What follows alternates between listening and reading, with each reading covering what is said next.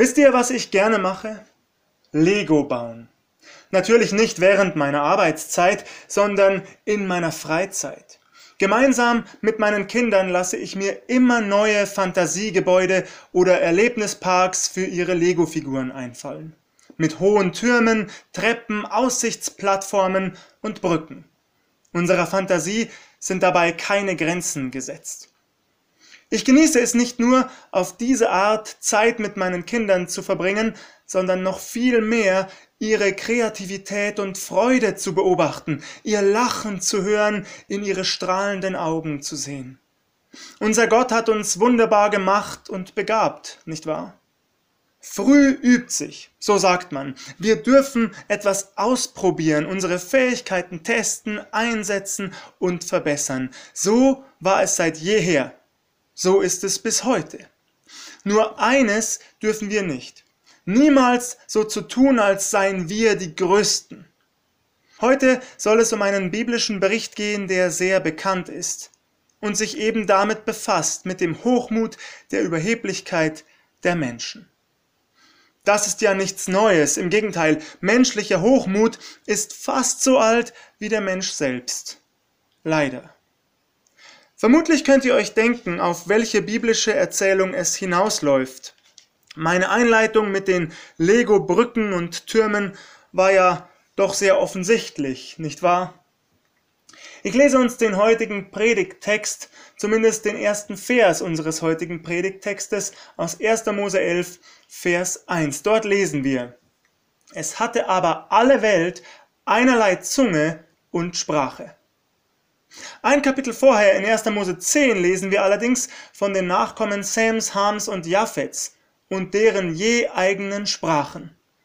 Es werden insgesamt 70 Völker erwähnt. Schon früh wurde daher an 70 unterschiedliche Sprachen gedacht.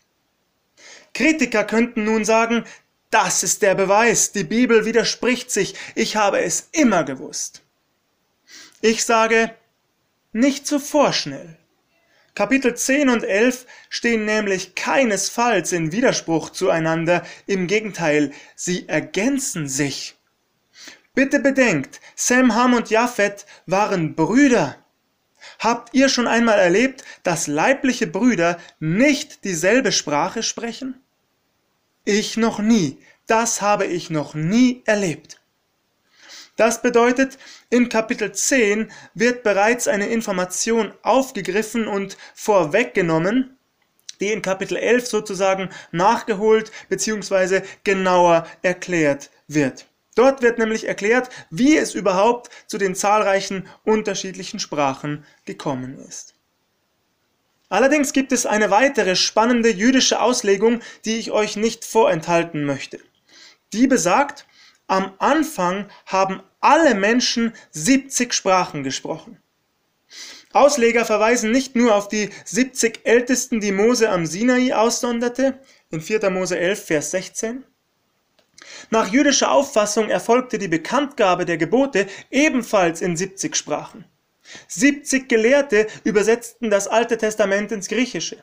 Jesus sandte 70 Jünger aus. Wir müssen das nicht vertiefen. Es ist zwar ein faszinierendes, aber im Grunde unnötiges Zahlenspiel. Fakt ist und bleibt, Kapitel 10 und Kapitel 11 bilden keinen Widerspruch. Ich lese aus 1. Mose 11 die Verse 2 bis 4.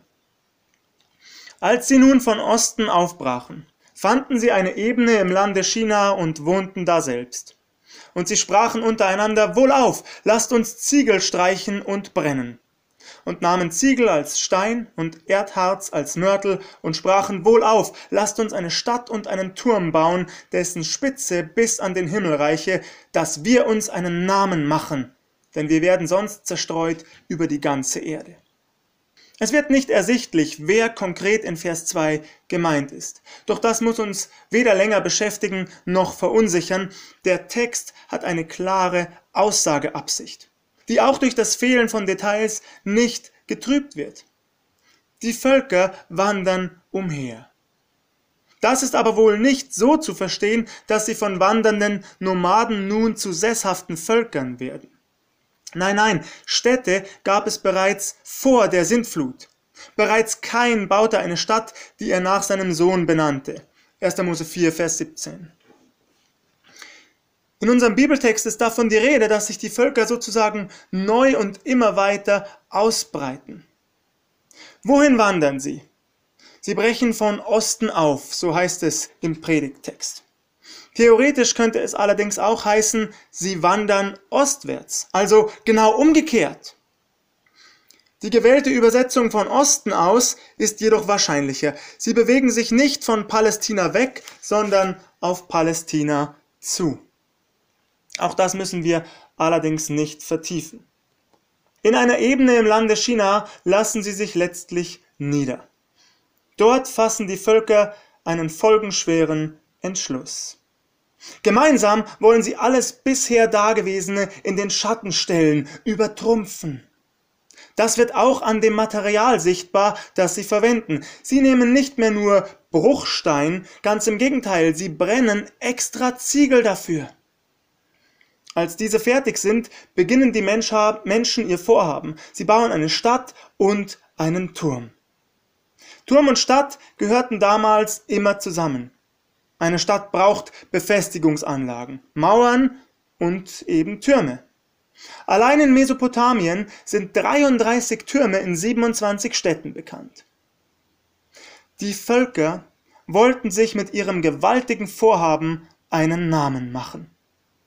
Diese Stadt mit einem himmelhohen Turm sollte ihr ruhmreiches Zentrum sein, ihr Vermächtnis könnte man fast sagen.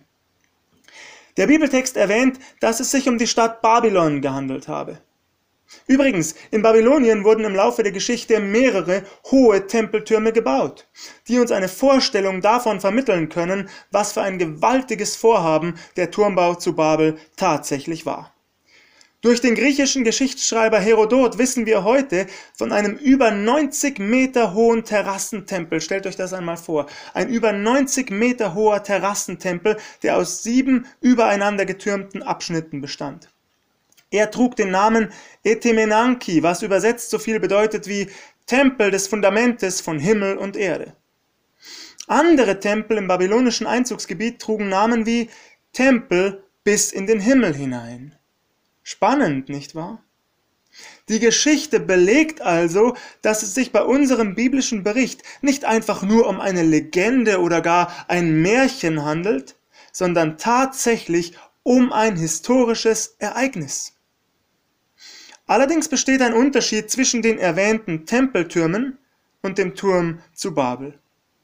Die Tempel dienten der Götterverehrung der Turm zu Babel hingegen sollte sozusagen gerade das Gegenteil bewirken. Er sollte die Völker und Nationen von Gott unabhängig machen.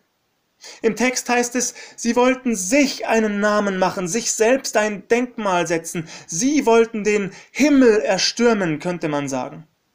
Und damit rebellieren sie gegen Gott. Die Grundrebellion des Menschen ist seit jeher, so sein zu wollen wie Gott. Damit beginnt es im Garten Eden und es setzt sich fort über den Turmbau zu Babel bis hinein in unsere Zeit, in der wir uns beispielsweise anmaßen, über Leben und Tod zu entscheiden oder generell über ethisch-moralische Fragen, über richtig und falsch, ohne dabei jedoch Gottes lebendiges Wort zu Rate zu ziehen. Heute scheint vielmehr der Recht zu haben, der am lautesten schreit, oder die Mehrheit. Gottes Wort ist hingegen immer seltener der Maßstab. Leider. Ich lese Vers 5. Da fuhr der Herr hernieder, dass er sähe die Stadt und den Turm, die die Menschenkinder bauten. Unser Gott steigt aus dem Himmel herab. Ihr Lieben, hört ihr die Ironie hinter dieser Formulierung? Das Türmchen in Babylon, von dem die Menschen dachten, es wäre ein gewaltiger Turm, der bis an den Himmel reiche, ist in Wahrheit so unbedeutend, so winzig, dass unser Gott, der alles sieht und weiß, sich sozusagen herablassen muss, um überhaupt erkennen zu können, was die Menschen als vermeintliche Gottesleistung ausgeben. Aus der Perspektive unseres Gottes ist dieser Turm ein geradezu lächerliches Unternehmen. In Psalm 2, Vers 4 heißt es, aber der im Himmel wohnt, lachet ihrer, und der Herr spottet ihrer. Ich lese weiter ab Vers 6. Und der Herr sprach, siehe, es ist einerlei Volk und einerlei Sprache unter ihnen allen, und dies ist der Anfang ihres Tuns. Nun wird ihnen nichts mehr verwehrt werden können von allem, was sie sich vorgenommen haben zu tun.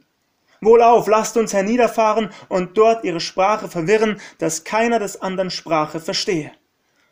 So zerstreute sie der Herr von dort über die ganze Erde, dass sie aufhören mussten, die Stadt zu bauen. Daher heißt ihr Name Babel, weil der Herr da selbst verwirrt hat aller Welt Sprache und sie von dort zerstreut hat über die ganze Erde. Durch eine einzige Sprache können sich die Menschen ungehindert miteinander austauschen. Und das hat zur Folge, dass ihnen nichts im Wege steht. Keine Sprachbarriere hindert sie daran, zu tun, was sie vorhaben. Sie drehen sich nur noch um sich selbst, werden dabei maßlos. Bereits der Turmbau zu Babel zeigt uns deutlich, wozu der Mensch fähig ist, wenn er zusammenhält und zusammenarbeitet. Leider kommt immer wieder die Sünde ins Spiel. Immer wieder kommt die Sünde sozusagen dazwischen. Diese Leistung des Menschen ist an sich ja nicht schlecht. Sie wird deshalb schlecht, weil die Motive dahinter unrein sind.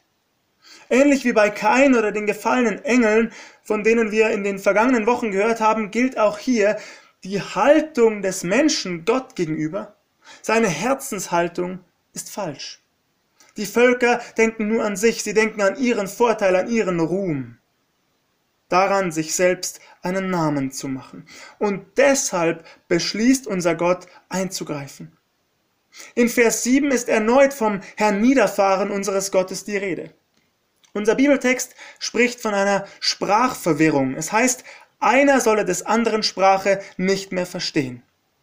Im Hebräischen steht, dass einer den anderen nicht mehr hören könne. Das Ergebnis bleibt freilich das gleiche. Der Schwerpunkt der Übersetzung ist aber ein bisschen anders. Das nicht mehr hören können, das führt letztlich dazu, dass Menschen sich nicht länger verstehen. Das Ende des Hörens war das Ende des Miteinanderredens und der Beginn der Entzweiung. Solange man miteinander spricht, herrscht in der Regel auch Frieden untereinander. Wo das Aufeinander hören und das Miteinander reden enden, dort kommt es hingegen häufig auch zu Feindseligkeit, nicht wahr? Das gilt nicht nur im Großen zwischen Völkern und Nationen, es gilt auch im Kleinen, im zwischenmenschlichen Bereich. Vielleicht wisst ihr von Beziehungen oder habt es sogar schon selbst erlebt, wo einst Wärme, Freundschaft, Zuneigung war, ist es nun kalt. Wo früher gemeinsam stundenlang geredet und miteinander gelacht wurde, herrscht nun eisige Stille. Man spricht nicht mehr miteinander. Tatsächlich, wo immer Gemeinschaft zerbricht, aus welchen Gründen auch immer, da geht man oft endgültig getrennte Wege. Auch hier ist die Bibel wieder so realistisch, nicht wahr? Übrigens schließt sich hier auch der Kreis zu 1. Mose 10. Jede einzelne Gruppe entfaltet sich nun unabhängig voneinander, nach ihren Sippen, Sprachen, Ländern und Völkern. Allerdings ist die Zerstreuung kein gnadenloses Gottesgericht. Es ist auch ein Akt der Bewahrung. Es ist ein Akt der Bewahrung. Hätte der Mensch nämlich so weitergelebt wie bisher, hätte unser Gott ein endgültiges Urteil fällen und sprechen müssen.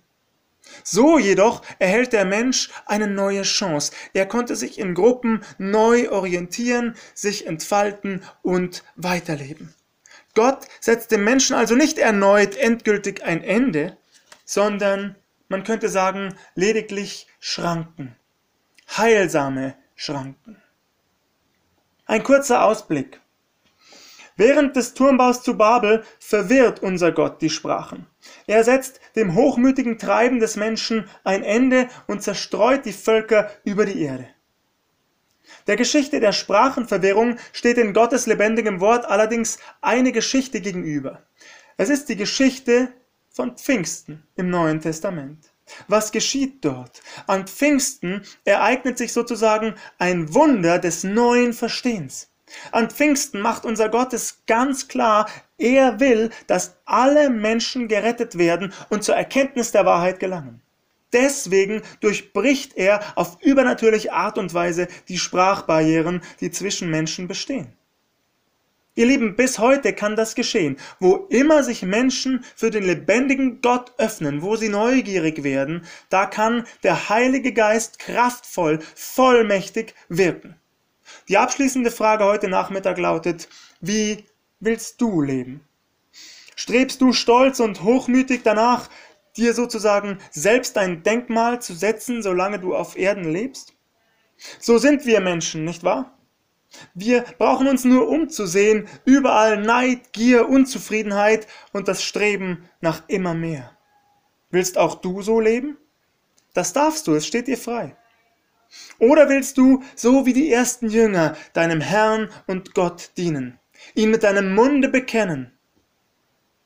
Soll dein Name erhöht werden oder seiner, der Name des lebendigen Gottes? Wie entscheidest du dich?